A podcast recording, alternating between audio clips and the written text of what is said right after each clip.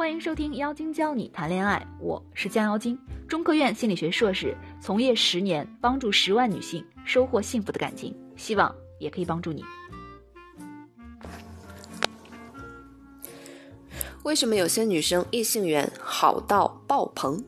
最近看到很多人求助，一个读者说：“我已经二十八岁了，圈子比较小，虽然周围都是男生，但一直没有男朋友。自己做过很多的努力，利用下班时间看书、学英语，办了健身房的会员卡，每周固定频率健身，每年做一到两次的长途旅行，既开拓视野，也放松身心，觉得自己一直在提升，却还是吸引不到男生，我该怎么办呀？”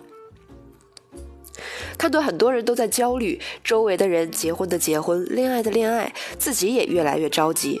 除了提升自己以外，还有什么切实可行能解决单身问题的好方法呢？当然有。首先，想先问大家一个问题：当你还是单身时，你如果要选一个最重要的脱单技能，你会选什么？一、多阅读，丰富自己的见识和提升自己的内涵；二、学习化妆。打提高外在吸引力。三、开拓圈子，争取接触到更多的陌生人。以上三个选项都不对，这三个选项都是一个单身的人应该做的，但却不是最重要的技能。那究竟什么才是最重要的技能呢？讲个故事，或许你就明白了。有一次，我和一位女性朋友走在街上，她突然对我说：“我现在一眼就能看出来，咱俩谁是单身，谁不是。”我很奇怪的问：“单身还能一眼就看出来？”他解释道：“咱俩一起走在街上，我看到的是街上的男和女，你看到的是街上有好多人。我会关注一个男人的相貌、衣着、举止，猜测他是不是。”猜测他是不是单身，而你觉得谁都是背影。当有男生过来搭讪的时候，你只觉得他们是在问路，而我会对他们甜甜的微笑，热情的反馈。我肯定他们也一定能够感受到这种差异，所以他们也一样，一眼就能看出咱俩谁是单身，谁不是。因为我还抱着一种开放的心态，而你已经不是开放的心态了。说白了，其实脱单最重要的一个技能就是透露出自己是单身。换句话说，如果把“单身”两个字写在脸上，其实也是在暴露你的需求感。需求感，顾名思义，是你让一个人感受到你需要他的程度。某种程度上来说，需求感的使用是一把双刃剑，用得好，它可以让你爱的人更爱你，或是更死心塌地的与你。然而，如果不使然而，如果使用不当的话，很有可能会把你喜欢的人吓跑。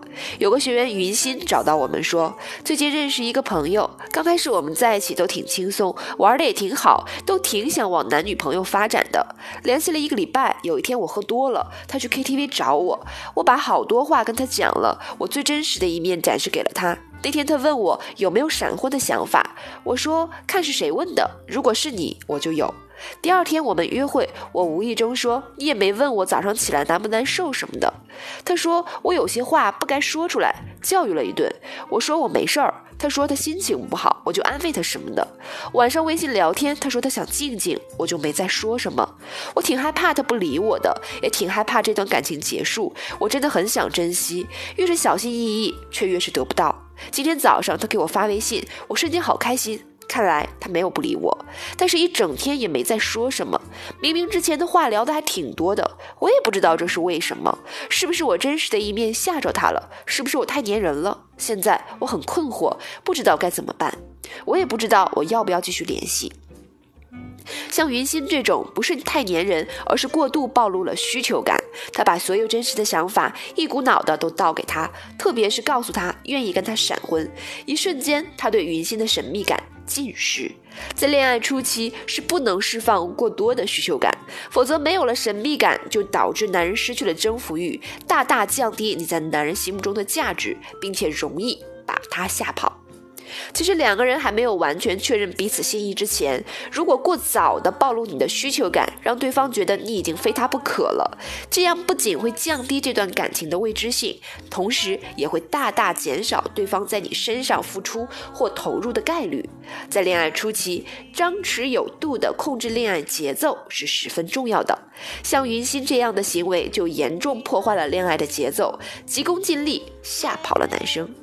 恋爱是有规律的，在每一个环节都有极其严格的章法。如果不按规律走错一步，满盘皆输。年龄越大，越重要的技能是把自己还是单身的信号传递出去，适当的暴露自己的需求感。很多人在年轻时就忽视了这个技能，根本没学会。当年龄稍微大一些，问题就来了。那怎样在脸上更好的释放出自己是单身的信号，适当暴露自己的需求感，吸引男人对你的关注呢？添加我们的顾问，可以一步一步教你。当你学会这个技能之后，你就会发现，你信号的传递越来越清晰，被发现的可能性就会越高。无论你走到哪里，源源不断的异性就会向你靠近，等着。为你挑选。如果你也有问题，可以在评论下方提问我哟。以上就是这期节目的全部内容。如果你喜欢我们的内容，可以直接订阅收听。如果你想学习更多的恋爱技巧，可以添加微信号“降妖精”全拼九九六。